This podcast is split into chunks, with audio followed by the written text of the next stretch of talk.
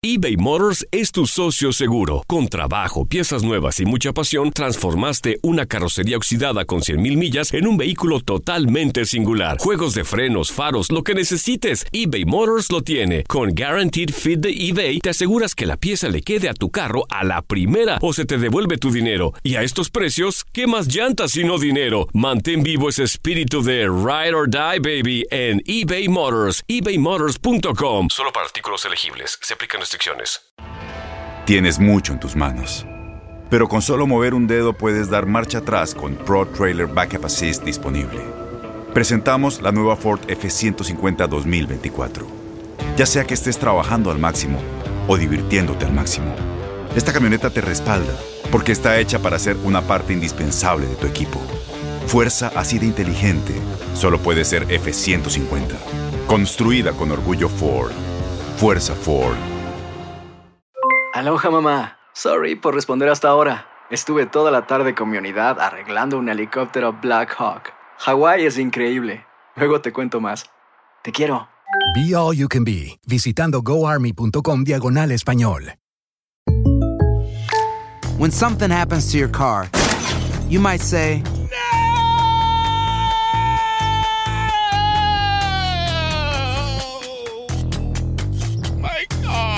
but what you really need to say is something that can actually help. Like a good neighbor, State Farm is there. And just like that, State Farm is there to help you file your claim right on the State Farm mobile app. So just remember, like a good neighbor, State Farm is there. State Farm, Bloomington, Illinois.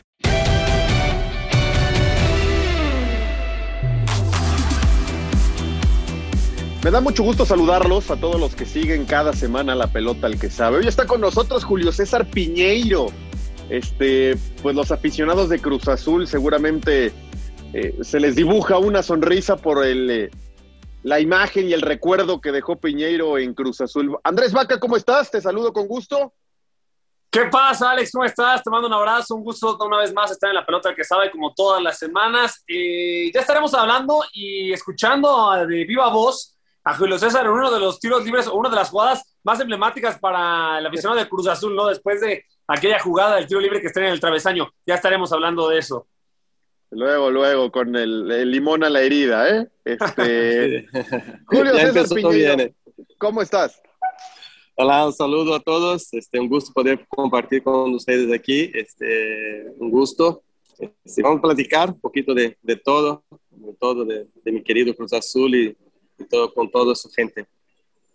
Ya, ya lo tiró Andrés Vaca, pues vámonos de, inmediato con ese tema, porque acá nos encanta este, saber que nos cuenten los eh, protagonistas diferentes anécdotas que vivieron en el fútbol.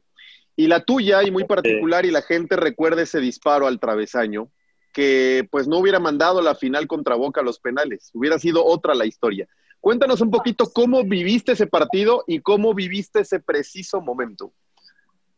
Mira, Alex, para mí fue muy especial, así como para toda la gente de, eh, de Cruz Azul. Este, me acuerdo muy bien de, este, de esta jugada. Y, y después de esta jugada me ha tocado lo más feo, ¿no? Bailar con la más fea, ¿no? Como dice ahí en México, porque me tocó después fallar el penal, pero eh, yo, yo lo viví este partido muy, muy intenso, muy un partido que, que lo tengo mucho en mi memoria, eh, se lo cuento a todos mis amigos aquí en Brasil, porque se me pregunta, porque está en una final de Libertadores, es siempre muy, muy, muy complicado.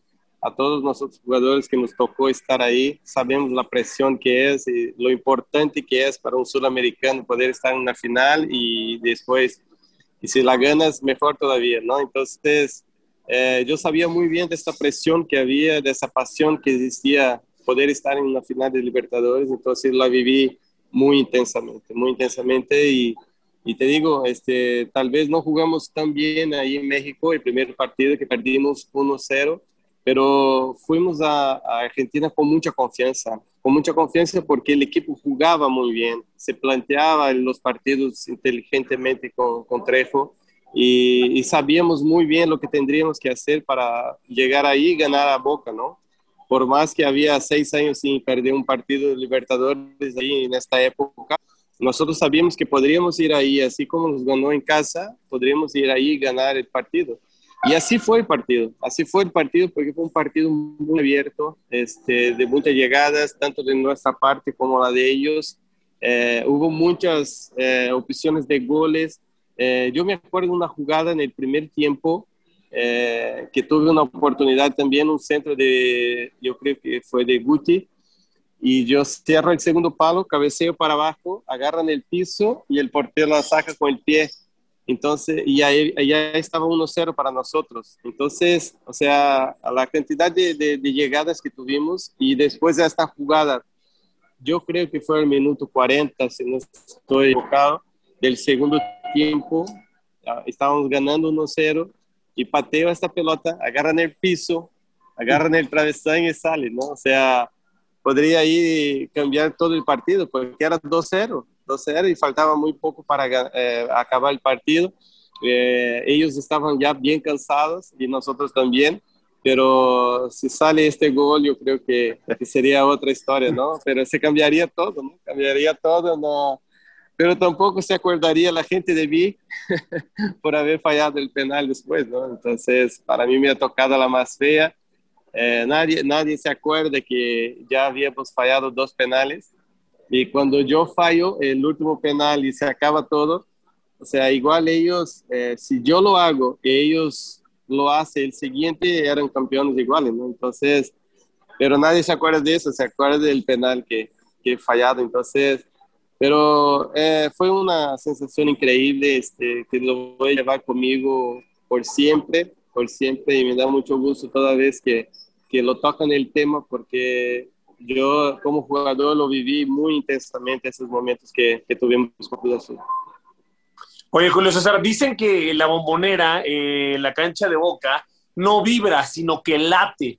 Y más que el vestidor visitante está abajo de la 12. ¿Cómo fue para ustedes vivir esa experiencia de estar en, la bombonera de Boca en una final de Libertadores? ¿Pesó? ¿Y, qué se platicó en el vestidor?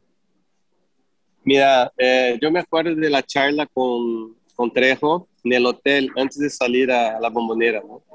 Nosotros fuimos a entrenar un día antes, estaba vacía la cancha y todo eso para reconocimiento de la cancha y eso.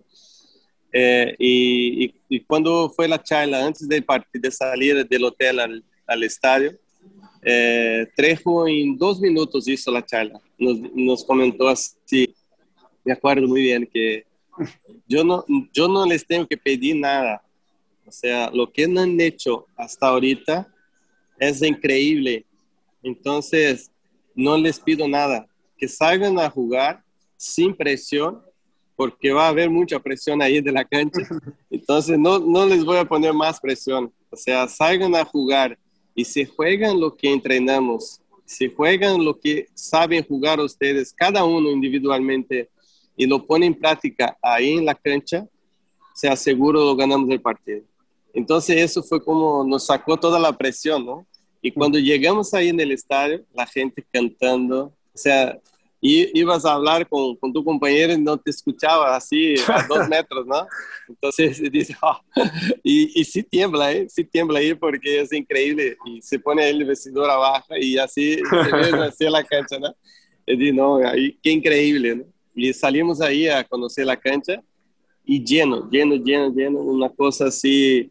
Eh, de la más linda, de los más lindos momentos que, que viví con el fútbol fue estar en esta final, seguro, seguro, no tengo sombra de duda que por, por todo lo que vivimos, por todo lo que, las situaciones que, que pasamos antes de estar ahí en la final, ¿no? Entonces, eh, uno disfruta mucho más. Entonces, yo cuando salí a la cancha, eh, no necesitaba ni calentar, ¿eh? porque ahí en el vestidor, cuando llegas, o sea, te quemaba por dentro, así, vamos, ya vamos a salir a jugar y vamos a estar ahí adentro, ¿no? Era una cosa eh, inexplicable, inexplicable porque es una cosa que nada más yo sé lo, lo, lo que sentía ahí en este momento y es increíble, la sensación es increíble. Si tú o alguien que conoces está pasando por una situación difícil o por una crisis de salud mental, la línea 988 de prevención de suicidio y crisis te brinda apoyo especializado 24 horas al día, 7 días a la semana. Solo llama al 988. Cuando llamas al 988, te conectarán con consejeros especializados que escucharán tus inquietudes y te brindarán apoyo en español. Simplemente llama o textea al 988. Hay esperanza. La línea 988 funciona. Tienes mucho en tus manos. Pero con solo mover un dedo puedes dar marcha atrás con Pro Trailer Backup Assist disponible. Presentamos la nueva Ford F150 2024. Ya sea que estés trabajando al máximo o divirtiéndote al máximo, esta camioneta te respalda porque está hecha para ser una parte indispensable de tu equipo. Fuerza así de inteligente solo puede ser F150. Construida con orgullo Ford. Fuerza Ford. When something happens to your car, you might say,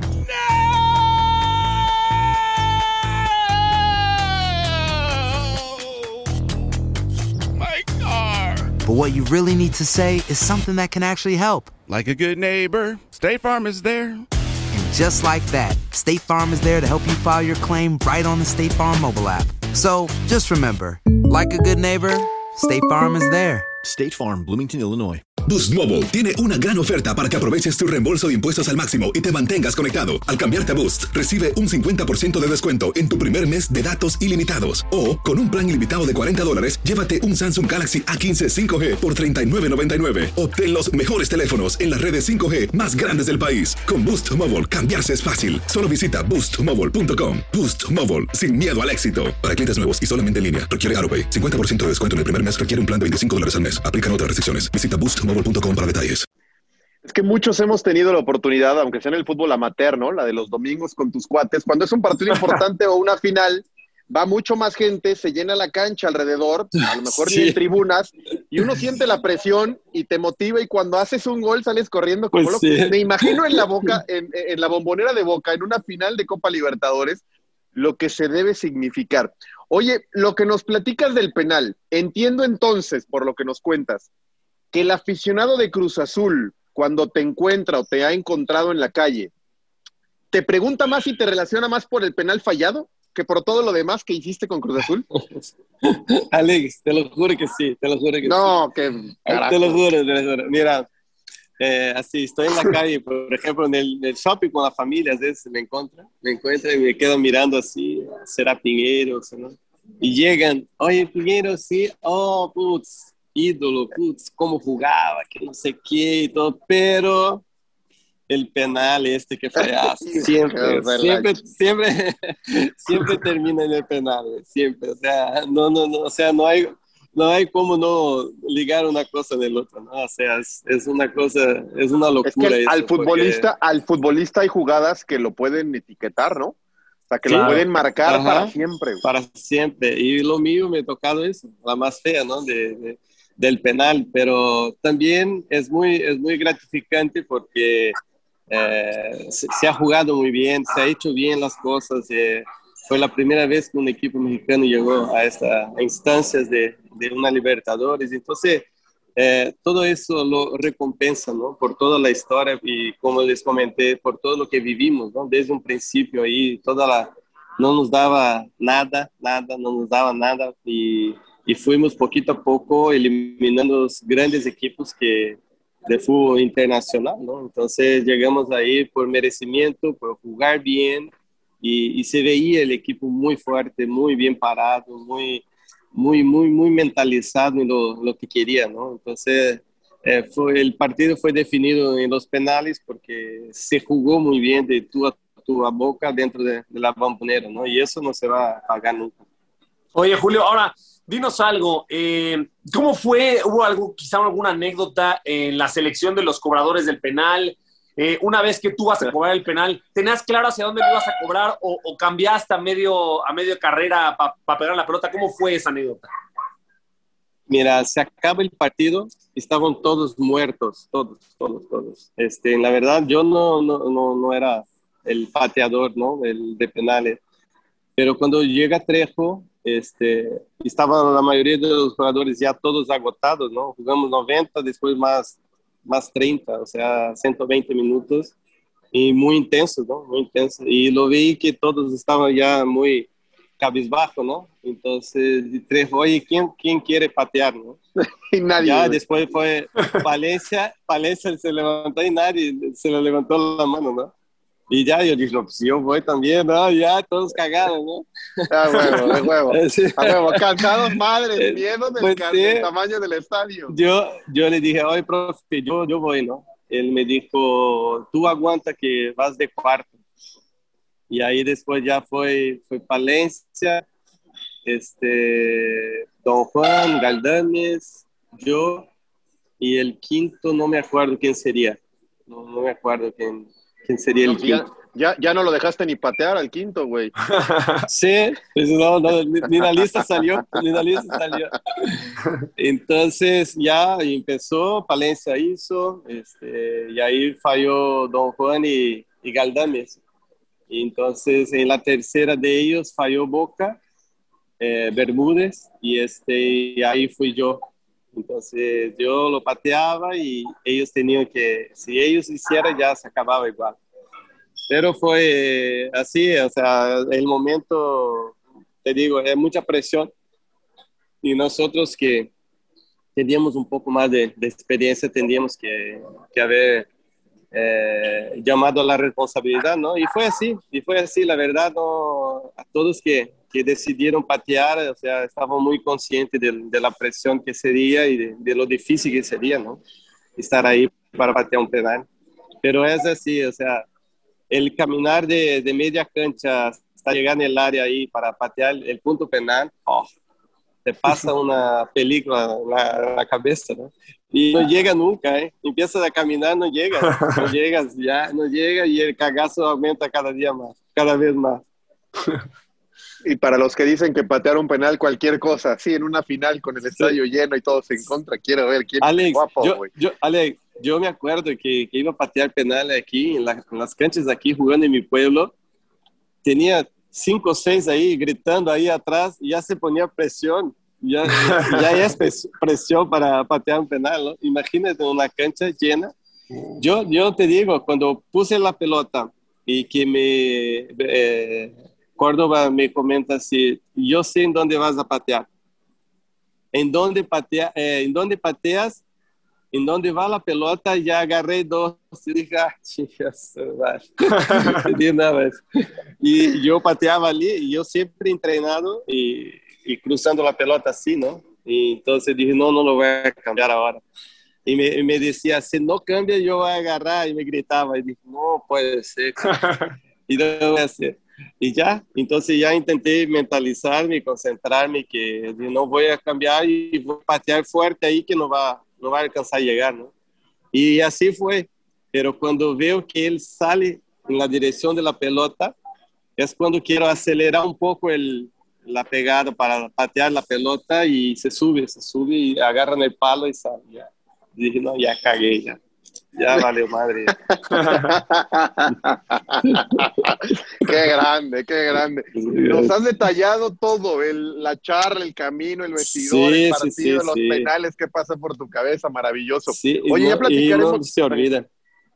Ya platicaremos del Cruz Azul actual este, y qué le ha pasado, pero te quería preguntar, hoy está mucho en México todo este debate de regresar o no a la Copa Libertadores, qué le da al fútbol mexicano. ¿Dónde está hoy el fútbol mexicano?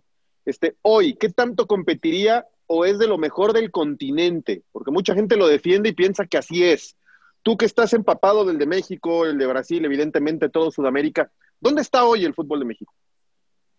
Mira, yo, yo, pienso así, eh, que México nunca debería haber salido de, del, del torneo de Libertadores, porque a todos los, los sudamericanos, cuando les tocaba un equipo eh, mexicano, se cagaban todos, porque se jugaba muy bien. Todos los equipos que jugaban contra los equipos mexicanos no les gustaba, porque era siempre un rival muy incómodo, muy incómodo. Ahí así fue con todos los, equipos que estudiaron Libertadores, siempre se complicaban mucho los, equipos grandes de, Brasil, de Argentina, de Uruguay, siempre se los complicó mucho, mucho. Entonces, yo pienso, en mi, en mi punto de vista personal, que México nunca había, debería haber salido, porque eh, hoy, por más que se juega ahí la Conca Champions para poder llegar al Mundial de, de, de, Club, no es el mismo nivel, seguro que no es el mismo nivel, porque para México sería mucho más importante eh, quedarse ahí para, para disputar los Libertadores y a niveles de, de selección poder estar en la, la Copa América, que es un torneo también que se llama mucho la atención porque hoy el, nivel de México, de fútbol mexicano, es muy respetable, muy, muy, muy respetable.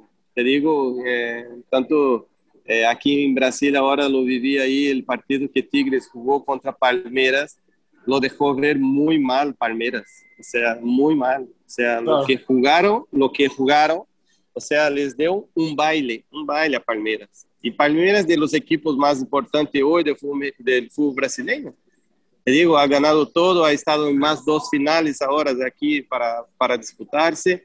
Entonces, eh, lo que hizo Tigres con Palmeiras, o sea, increíble, increíble. Y toda la gente dice, ¿cómo jugó bien? ¿Cómo jugó bien? Y cómo jugó bien contra eh, Bayern también. Entonces, eso demuestra que el fútbol mexicano está en un nivel mucho mejor para mí, ¿eh? en lo personal.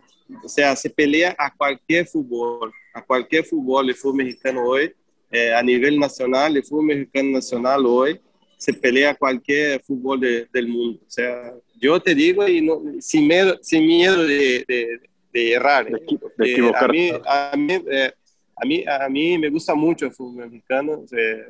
Desde la época que yo jugaba y sigo acompañando el nivel que, que, que se han demostrado en todas las, las competiciones, ¿no? Entonces, eh, para mí el fútbol mexicano hoy es, son de los, de los mejores del mundo, seguro, seguro te digo, y eh, lo he vivido, este, eh, tengo gente que, amigos que juegan fútbol brasileño hoy, que, que me preguntan, hoy qué bien son los, los equipos de México, y les comento que sí, que sí son, son porque tiene estructura, eh, tiene dinero, invierte en muchos, muchos jugadores y eso ha crecido muchísimo el fútbol mexicano. ¿no? Yo creo que eh, lo que faltaría es dar más oportunidad a los chavos, que yo creo que se, se hace mucho extranjero para cada equipo, pero yo creo que a los chavos eh, en las fuerzas básicas se podrían mirar un poco más y dar más oportunidades, porque hay jugadores también impresionantes que están ahí pidiendo una oportunidad para poder estar en primera división. Correcto. Julio, te mando un abrazo, te mando un abrazo por temas laborales, corro, pero te dejo, tú toreas a Dale, Alex. ¿eh? lo que falta. Claro que sí.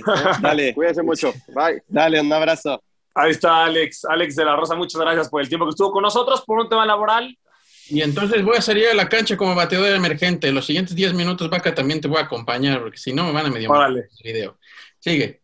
Bueno, Julio, entonces justo, justo nos eh, platicabas acerca de, de, cómo es percibido el fútbol mexicano en Sudamérica, pero ahora te quería preguntar, eh, tú que tienes esta cercanía evidentemente con el fútbol eh, brasileño, con el brasileño en general, evidentemente el primer deseo del brasileño, como todo futbolista, es emigrar a Europa, es decir, es Europa buscar el sueño y de ahí empezar una gran carrera. Pero el brasileño realmente tiene el mapa del fútbol mexicano, realmente es un deseo, realmente se platica entre el brasileño de ir al fútbol mexicano para seguir una buena carrera. Mira, mira, eh, aquí en Brasil este, existe todavía el, la cosa de los equipos prefiere mucho más, yo lo, lo siento de esa forma, estoy comentando un punto personal, ¿no? mi punto de vista personal, que a los equipos mexicanos eh, prefieren mucho más a los argentinos, uruguayos y todo eso, de, de lo que llevar un jugador brasileño. No, no sabría decirte el por qué, pero yo, yo veo muy pocos brasileños en la Liga de México, la verdad. Eh, yo, yo, yo siento, no sé si es por el idioma, puede ser también, pero ahí en Europa, eh, en Brasil, en Europa, ha pasado mucho eso, eh, de la preferencia por, por, jugadores uruguayos, argentinos, colombianos, chilenos, eh, de lo que es brasileño. Dicen que los brasileños son un poco flojos, se no aguantan mucha presión.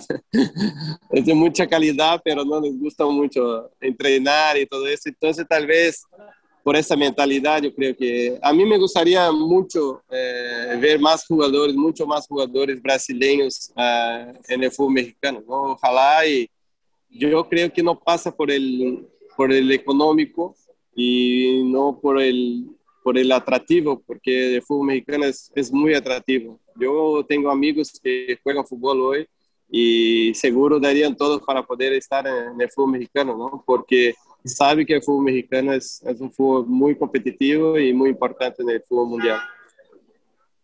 El dato exacto, Julio César, son nueve brasileños. En este Guardianes 2021 solo son nueve de 181. Realmente la proporción de otras épocas ha ido bajando mucho en pro de argentinos o otras nacionalidades como colombianos y uruguayos.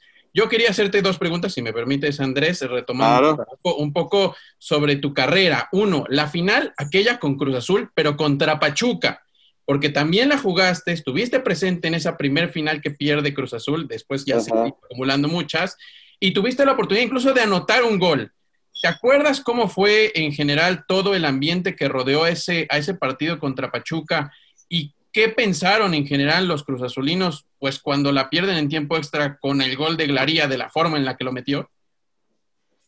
Edwin, fue la sensación más fea que, puede existir para un jugador de fútbol. Eh, ese de gol de oro, gracias a Dios que ya no existe eso, porque es la peor porquería que, que lo inventaron para el fútbol, porque no te da chance de, reerguirse, de, de, de, sacar adelante el equipo, ni nada así hacen el gol y te quedas ahí con cara de tonto, ¿no? ¿Qué pasó? Ya se acabó, ya no podemos intentar hacer otro gol para empatar o algo, ¿no? Para mí fue lo, lo, una sensación muy fea. Eh, se jugaba muy bien el equipo también en esta época, teníamos un equipazo, un equipo que eh, Luis Fernando Tena eh, lo traíamos volando a todos y este, se jugaba muy bien eh, me acuerdo que allá en Pachuca tuvimos oportunidad de, de, ganar el partido, me tocó hacer un gol también allá. Y el, de vuelta en el azul, y ahí empezó todo, ¿no? Nosotros habíamos sido campeones en 97 y después llegamos a la final en 99 y, y todavía no era tantos años sin poder tener un campeonato, ¿no? Entonces, hoy hago parte de esta triste historia de, de 20 picos años eh, esperando un campeonato. No me ha tocado vivirlo con Cruz Azul. Me hubiera gustado mucho salir campeón porque para mí Cruz Azul es un equipo grande de México que no puede estar tantos años a la espera ¿no? de, un, de un campeonato. Oye, Julio, hablas de grandeza, evidentemente, y eso es indiscutible que Cruz Azul es un equipo grande, eso creo que ni siquiera es debatible, pero en todo tu tiempo en el que jugaste en el fútbol mexicano, para ti, porque hoy en día es un debate, ¿no? Que, continuamente lo escuchamos. Para ti, ¿cuál fue el equipo que quizá más exigencia le pedían? Es decir, contra este no, pues, no se puede perder, contra este hay que ganarle. ¿Qué equipo dirías? Este, en Cruz Azul, ahí cuando estuvimos en el América, no podía perder los partidos. Y la verdad no, no perdíamos, la verdad no perdíamos, porque en esta época, todos los partidos que hemos jugado, yo, yo me acuerdo de haber perdido un partido al América. Yo creo que jugué 6, 7, 8 partidos más o menos contra el América, clásicos. Y este, he perdido uno que me acuerdo, 3-2 en el Estadio Azul. Los demás en semifinales, cuartos de final, que nos ha tocado en liguilla y todo eso.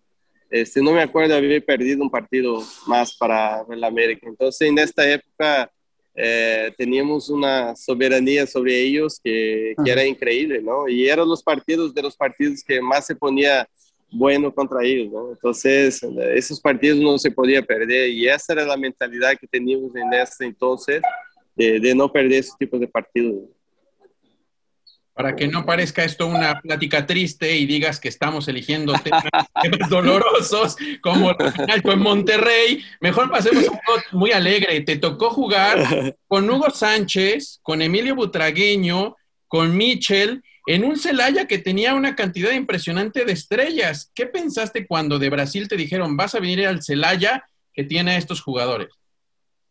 Mira, en esta época eh, yo tenía 19 años cuando llegué a México este, y, habíamos, y había debutado aquí en Brasil con 17.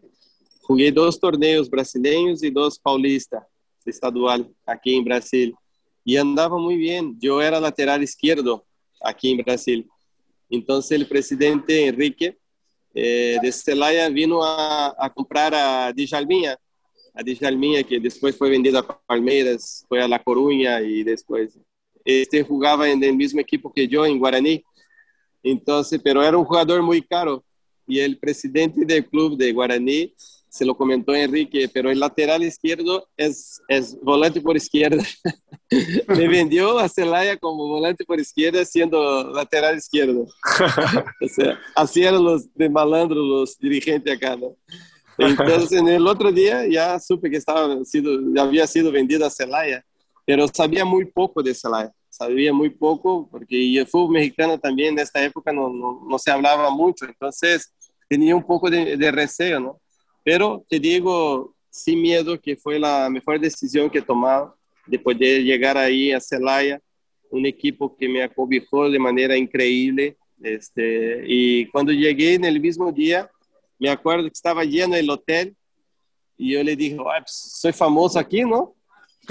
lleno, el hotel lleno, pero por desgracia era el mismo día que fue presentado Hugo Sánchez, entonces no era para mí, era para Hugo. Estaba la gente esperando a Hugo Sánchez ahí. Pero vivir y convivir con estos jugadores fue increíble, con Hugo Sánchez, Mitchell, el buitre, este, fue una cosa que, que, que se lo voy a llevar conmigo yo como un chavo de 19 para 20 años, poder convivir con estas leyendas, para mí fue, fue muy importante, porque ellos te pasaban mucha experiencia, te hablaban de muchas cosas que ellos habían vivido, que, que iba a pasar conmigo, entonces uno se aprende mucho con esos tipos de jugadores, ¿no? Oye, también preguntarte justamente, eh, muy pocos futbolistas, eh, Julio César, tuvieron la oportunidad de compartir vestidor y sobre todo verlos jugar ahí de cerca como tú a ellos. En toda tu carrera que, jugaste con grandes futbolistas, ¿cuál fue el que más te sorprendió? En toda tu carrera, en todos los clubes que estuviste, ¿cuál fue el jugador que tú dijeras, con este tiene un talento descomunal?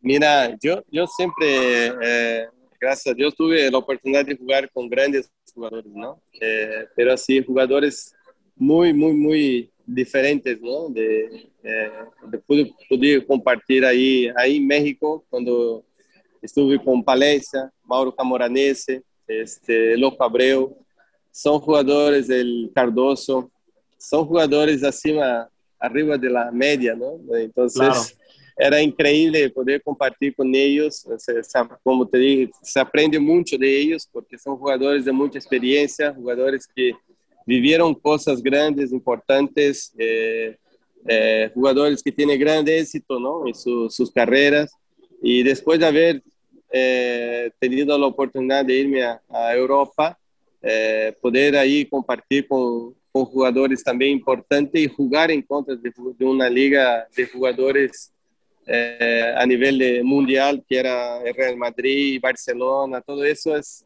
son cosas que el fútbol me, me, ha dado la oportunidad de poder estar ahí y compartir, ¿no? Ese tipo de cosas que, que uno se lleva consigo para toda la vida, ¿no? Es una oportunidad única que, que muchos no, se consigue tener y yo tu, tuve el privilegio de, de, poder estar ahí. Entonces, eh, y convivir y compartir con muchos otros grandes jugadores que, que, que, tuve la oportunidad, ¿no? No solamente en Cruz Azul, ahí en Celaya, eh, ahí en Monterrey, te digo, increíble los jugadores que, que me ha tocado ahí poder, poder estar jugando juntos y aprendiendo juntos también.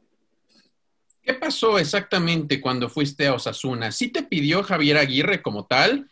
Eh, y luego, ¿por qué ya no hubo tanta continuidad con los rojillos? Mira, eh, ahí cuando, ¿te acuerdas cuando nos pasó ahí a todos los extranjeros? Ahí con Cruz Azul, que nos echaron a todos en 2000, 2002 para 2003 fue, creo. Eh, nos echaron todos los extranjeros. Yo tuve la oportunidad, me, me, me, ha hablado Billy, ¿sabes qué? A ti no, no queremos que se vaya, que se quede, tenemos un año más de contrato y quiero que se quede. pero no podía, yo como personalmente no podía dejar a los otros extranjeros salir y yo como único extranjero quedarme ahí. O sea, porque el problema se, se nos puso a todos los extranjeros, ¿no? Que el problema del equipo en este entonces era, eran los extranjeros, ¿no? Entonces, no podría yo quedarme y dejar que se fueran los otros tres, ¿no? Que para mí no, no era ético. Entonces hablé con Billy, ¿sabes qué, Billy? Pues, eh, o sea, no, no, no es de mi índole hacer eso. O sea, si estoy junto con ellos, estoy peleando con ellos, llega aquí, salir de la sala ahora y decirles, ¿sabes qué? Pues yo me quedo y gracias, ¿no? Ustedes. Entonces no, no se me hacía justo con ellos, ¿no? Entonces fue cuando pasó eso que me quedo con el pase libre y ahí me llama Javier, la verdad, llamó a un empresario, amigo de Javier, y me comentó que había la oportunidad de irme a Osasuna. Y yo pues, no, no pensé dos veces, ¿no? O sea, era una, una cosa que tenía en mente ya de, de quererme irme a Europa y, y surgió esta oportunidad. Y fui a Europa, me preparé, hicimos la pretemporada en México hasta, hasta entonces. Y este, pero nunca tuve la oportunidad de jugar porque el que jugaba en mi, en mi puesto era Moja, era un volante por izquierda marroquino que andaba muy bien, muy bien, o sea, andaba volando y este, yo llegué, hice la pretemporada junto con ellos, entonces empecé a jugar nada más cuando tendría la, la convocatoria de su selección y Javier me ponía a jugar. Entonces me quedo ahí todo el año, jugaba 20 minutos, jugaba 25 minutos, Javier siempre me, me, me ponía un rato, pero sin la continuidad de, de, estar jugando se pierde mucho el ritmo de juego y todo eso. Entonces llego en diciembre y hablo con Javier, ¿sabes qué Javier? Este, me gustaría regresar a México, hay una oportunidad de regresarme a México y para poder jugar más, o sea, no, no me gustó eh, quedar aquí sin jugar y todo eso, ¿no? Pero yo sabía que no era por, por otro tema, era por un tema que, la verdad, el equipo andaba bien, el equipo estaba muy bien armado con Javier, jugaba bien, ganaba los partidos, entonces, o sea, no, no habría la oportunidad de, de jugar, porque el equipo andaba bien, entonces fue cuando decidí yo pedirle a Javier que me diera chance, ¿no? Entonces él me dio chance de regresar a México. Ahí fue cuando regresé a Atlas. Cuando llega Atlas, empiezo muy bien el torneo y ahí es cuando empieza a tener problemas en la rodilla. Se me la, la rompí la, la, rodilla y ya, y de ahí me, me regreso a Brasil a hacer la, la operación y, y el tratamiento. Estuve un año casi sin jugar. En 2004 fue, todo 2004. En Ford creemos que ya sea que estés bajo el foco de atención o bajo tu propio techo, que tengas 90 minutos o 9 horas, que estés empezando cambios o un largo viaje, fortaleza es hacer todo, como si el mundo entero te estuviera mirando. Presentamos la nueva Ford F150 2024. Fuerza así de inteligente solo puede ser F150. Construida con orgullo Ford. Fuerza Ford. Aloha mamá, ¿dónde andas? Seguro de compras. Tengo mucho que contarte. Hawái es increíble. He estado de un lado a otro con mi unidad. Todos son súper talentosos. Ya reparamos otro helicóptero Blackhawk y oficialmente formamos nuestro equipo de fútbol. Para la próxima te cuento cómo voy con el surf y me cuentas qué te pareció el podcast que te compartí, ¿ok? Te quiero mucho. Be All You Can Be, visitando goarmy.com diagonal español. When something happens to your car, you might say,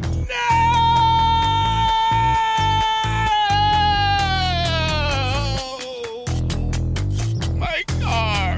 But what you really need to say is something that can actually help. Like a good neighbor, State Farm is there.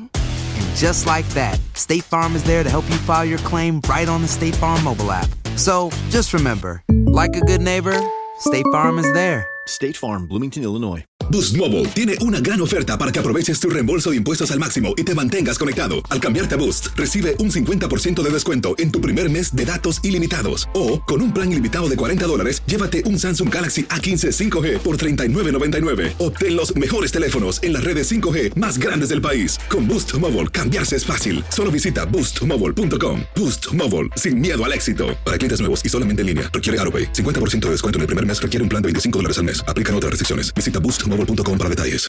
Claro. Oye, y hablando de oportunidades, Julio, que, que bien lo, lo, mencionas tú, eh, ¿podríamos llegar a ver quizá en un futuro a Julio César en México dirigiendo, de, quizá en un papel de pantalón largo? ¿Qué podemos esperar? Danos ahí alguna novedad en un futuro.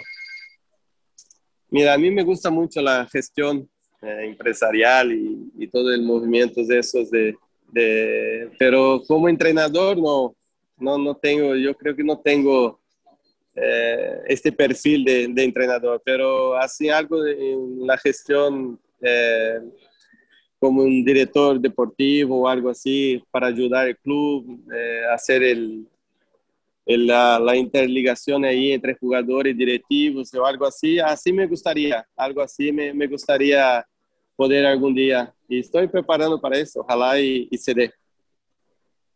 Oye, ya para ir cerrando, eh, te retiraste joven, ¿no? Para la, realmente la edad que tenías, 31 años, si no mal hice el cálculo.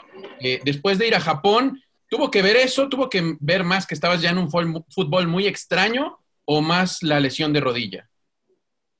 Mira, yo cuando tengo la, la lesión, que es el cartílago, eh, que se la rompí, y el cartílago no, no se reconstituye. El cartílago tiene que poner prótesis y todo eso, ¿no? Entonces para mí fue muy triste porque tenía 28 años, 27 para 28 años, o sea, era muy, estaba en mi mejor momento, la verdad, físicamente, experiencia y todo eso andaba en mi mejor momento, entonces para mí fue muy triste soportar esto porque cuando llego aquí en Brasil eh, me comenta el doctor que, que ya no podía jugar en alto nivel, o sea, sería muy difícil que, que pudiera jugar. Entonces, con 28 años, dice, putz, no, no puede ser, ¿no?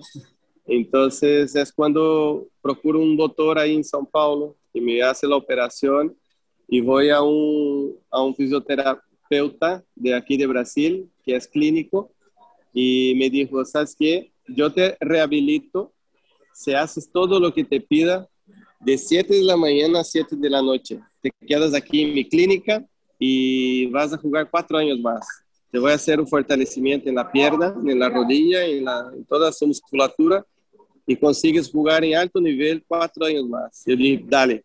Y ahí me propuse eso, estuve un año y jugué después cuatro años más. Y ya después de ahí la rodilla ya no, no daba para más, ya no aguantaba. Fue cuando eh, regresé de, de, Japón y ya no, ya tenía mucha, mucho dolor, tenía, sufría para caminar y todo eso. Entonces ya fue cuando decidí que, pero me, me, retiré de 31 para 32 años, muy, muy, muy nuevo, la verdad tenía mucho para dar, pero la rodilla ya no se podía.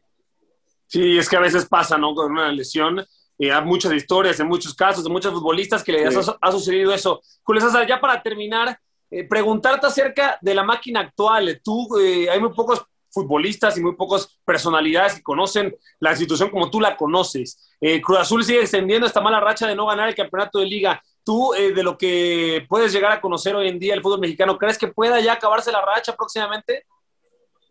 Ojalá, ojalá yo como aficionado, aficionado hoy, Andrés, es, es lo que, quiero. Ojalá y, y se la verdad, sería eh, muy feliz con esto, ¿no? Y ojalá que llegara con Juan, ¿no? Que es el último que estuvo presente ahí del campeonato. Tuve la oportunidad de jugar con Juan cuatro años y este es, aparte de, de un gran entrenador, fue un gran jugador, conoce muy bien eh, a Cruz Azul, conoce todas sus, sus necesidades hoy para, para poder conseguir un campeonato. Entonces, uno como aficionado de afuera é, pensa que eu penso que seria muito lindo não que, que se diera com, com Juan porque se lo merece este ha llegado com muitas dúvidas en el equipo y se perdió dos partidos ahí la gente ya lo quería sacrificar y ahora el equipo ya empezó a levantarse, ¿no? Entonces, ojalá y, y que los resultados sigan dándose y, y ojalá sea con, con Juan el, el próximo campeonato, ¿no? Sería muy lindo poder estar ahí. Nos queda solo el verdadero y falso. Normalmente lo hace Alex de la Rosa, que se pone el traje de malo y hace las preguntas duras de solo verdadero o falso. Así que yo solo voy a hacer una. Andrés, te toca más a ti, pero creo que me, me, tocó la más complicada. A ver, ¿verdadero o falso, Julio? Tú conoces que es compañero nuestro ahora en tu DN, Marco Antonio Rodríguez. Si te encontrases de frente ahora, después de aquella final entre Monterrey y Toluca, es más probable que hoy día le des un abrazo y se pongan a hacer actividades juntos, eh, incluso no sé, los dos son cristianos. ¿Es más probable eso o verdadero o que lo insultes? verdadero, verdadero, verdadero. Ya no hay rencores.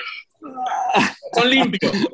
Uh, sí, sí, sí, ya, ya lo perdoné. La verdad, ya lo perdoné. Pero se quedó ahí una espinita clavada, la verdad. ¿eh? eso fue, fue un día muy triste, muy triste. Sabemos que, que, que vivimos ahí. Si hubiera VAR, seguro claro. hubiéramos salido campeones. Bruno, échate ya todas, porque no, yo no las tengo aquí en la mano. Sabes que son las complicadas.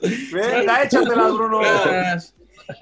Si hubiera un día de tu vida que quisieras repetir, volver a vivir desde el principio, para bien o para mal, para vivirlo exactamente igual o para cambiar algo, ese día sería el 28 de junio de 2001? Sería. Verdadero entonces. Sería, verdadero, verdadero. ¿Y exactamente lo mismo para cambiar algo? Yo, yo la verdad no, lo haría lo mismo, pero cambiaría el, el, el lado del penal nada más. De todas maneras, iba a ganar Boca, ¿no? El siguiente, nada más, el único que iba, sí. que iba a cambiar. Sí. ¿Ya, Alex, tú, no? Sí. ¿Verdad, una? No, bueno, eh, no quiere Andrés Vaca. Bueno, Cruz Azul, va a ser, Cruz Azul va a ser campeón ahora sí, en este año, después de 27 de sequía, en este 2021. Verdadero. Eso. Se siente los colores todavía, ¿eh? sí, yo como aficionado tengo que creer, no puedo desanimar. Hay que estar ahí. Perfecto. Oye, Julio César, pues te agradecemos muchísimo el tiempo por haber estado con nosotros aquí en La Pelota, el que sabe. Realmente es un placer escuchar tus historias, escuchar eh, cómo tienes, evidentemente, a México todavía en el corazón y en general es una práctica muy enriquecedora. Julio César, de verdad, muchísimas gracias por estar en La Pelota, el que sabe. Muchísimas gracias a ustedes por la invitación. Ahí cuando guste, ya saben, pueden contar conmigo. Vale, saludos a todos ahí, bendiciones. Venga, ahí está. Parte de Bruno Valencia, Alex de la Rosa, Andrés Vaca, Julio César Peñero, nuestro invitado especial. Esto fue La Pelota al que sabe.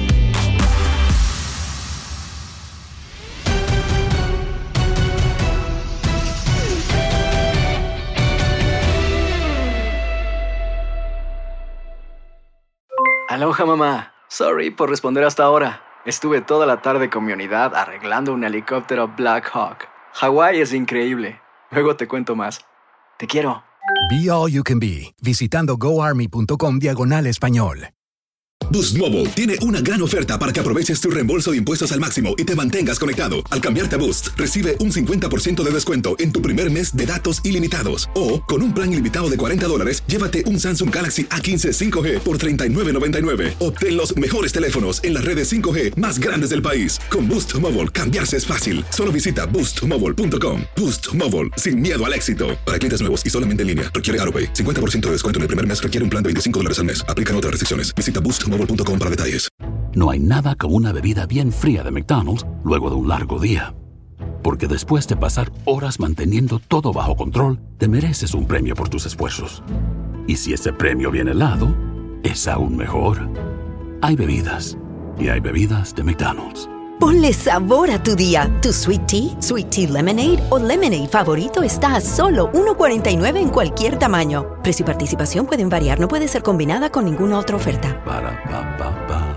Este abril te invitamos a nuestra feria virtual Univisión Contigo rumbo a la universidad. Conéctate virtualmente con representantes de colegios y universidades en la costa este. Desde Nueva York a Florida, aprende sobre ayuda financiera, becas y otros recursos para continuar tu educación. Regístrate para asistir y para la oportunidad de ganar una tableta. Te esperamos en Univisión Contigo rumbo a la universidad del 3 al 9 de abril. Regístrate ya en univision.com diagonal universidad.